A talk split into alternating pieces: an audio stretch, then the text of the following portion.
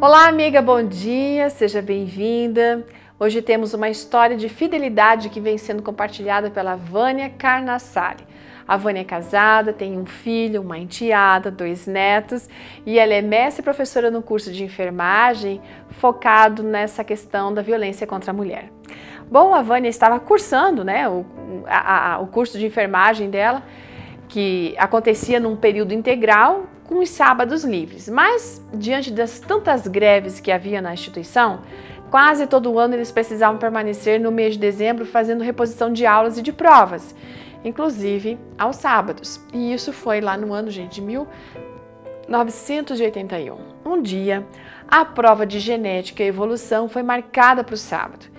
Aí ela foi conversar com a coordenadora da matéria e ela disse o seguinte: Vânia, peça lá para o seu pastor uma carta de liberação para fazer essa prova no sábado.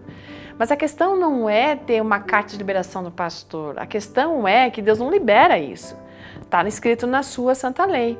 A Vânia disse que após a sessão de humilhações que ela passou ali, finalmente a prova foi liberada. Entregaram para ela uma folha de papel amasso, onde ela deveria escrever sobre uma única questão.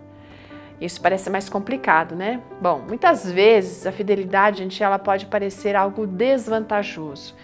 E é sempre um desafio para um aluno que deseja ser fiel a Deus, aquilo que Deus pede.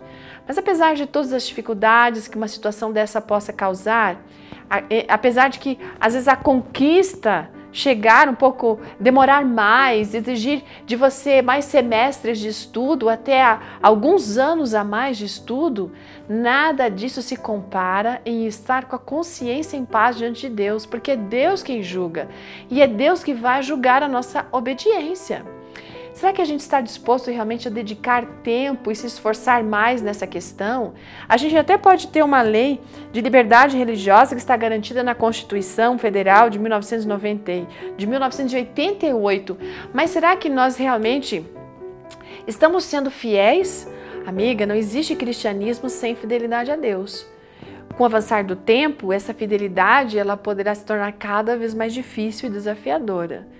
Sabe, aquela ameaçadora fornalha ardente, ela não foi um obstáculo para os três hebreus, os amigos de Daniel, não. Eles resolveram permanecer fiéis, independente dos resultados da decisão deles. Que a nossa decisão seja de ser fiel, custe o que custar, com a segurança de que nós vamos ter sim Jesus ao nosso lado, assim como ele esteve com Ananias, Misael e Azarias naquela fornalha. Que a nossa fé e a nossa confiança nos leve a dizer o que aqueles rapazes disseram.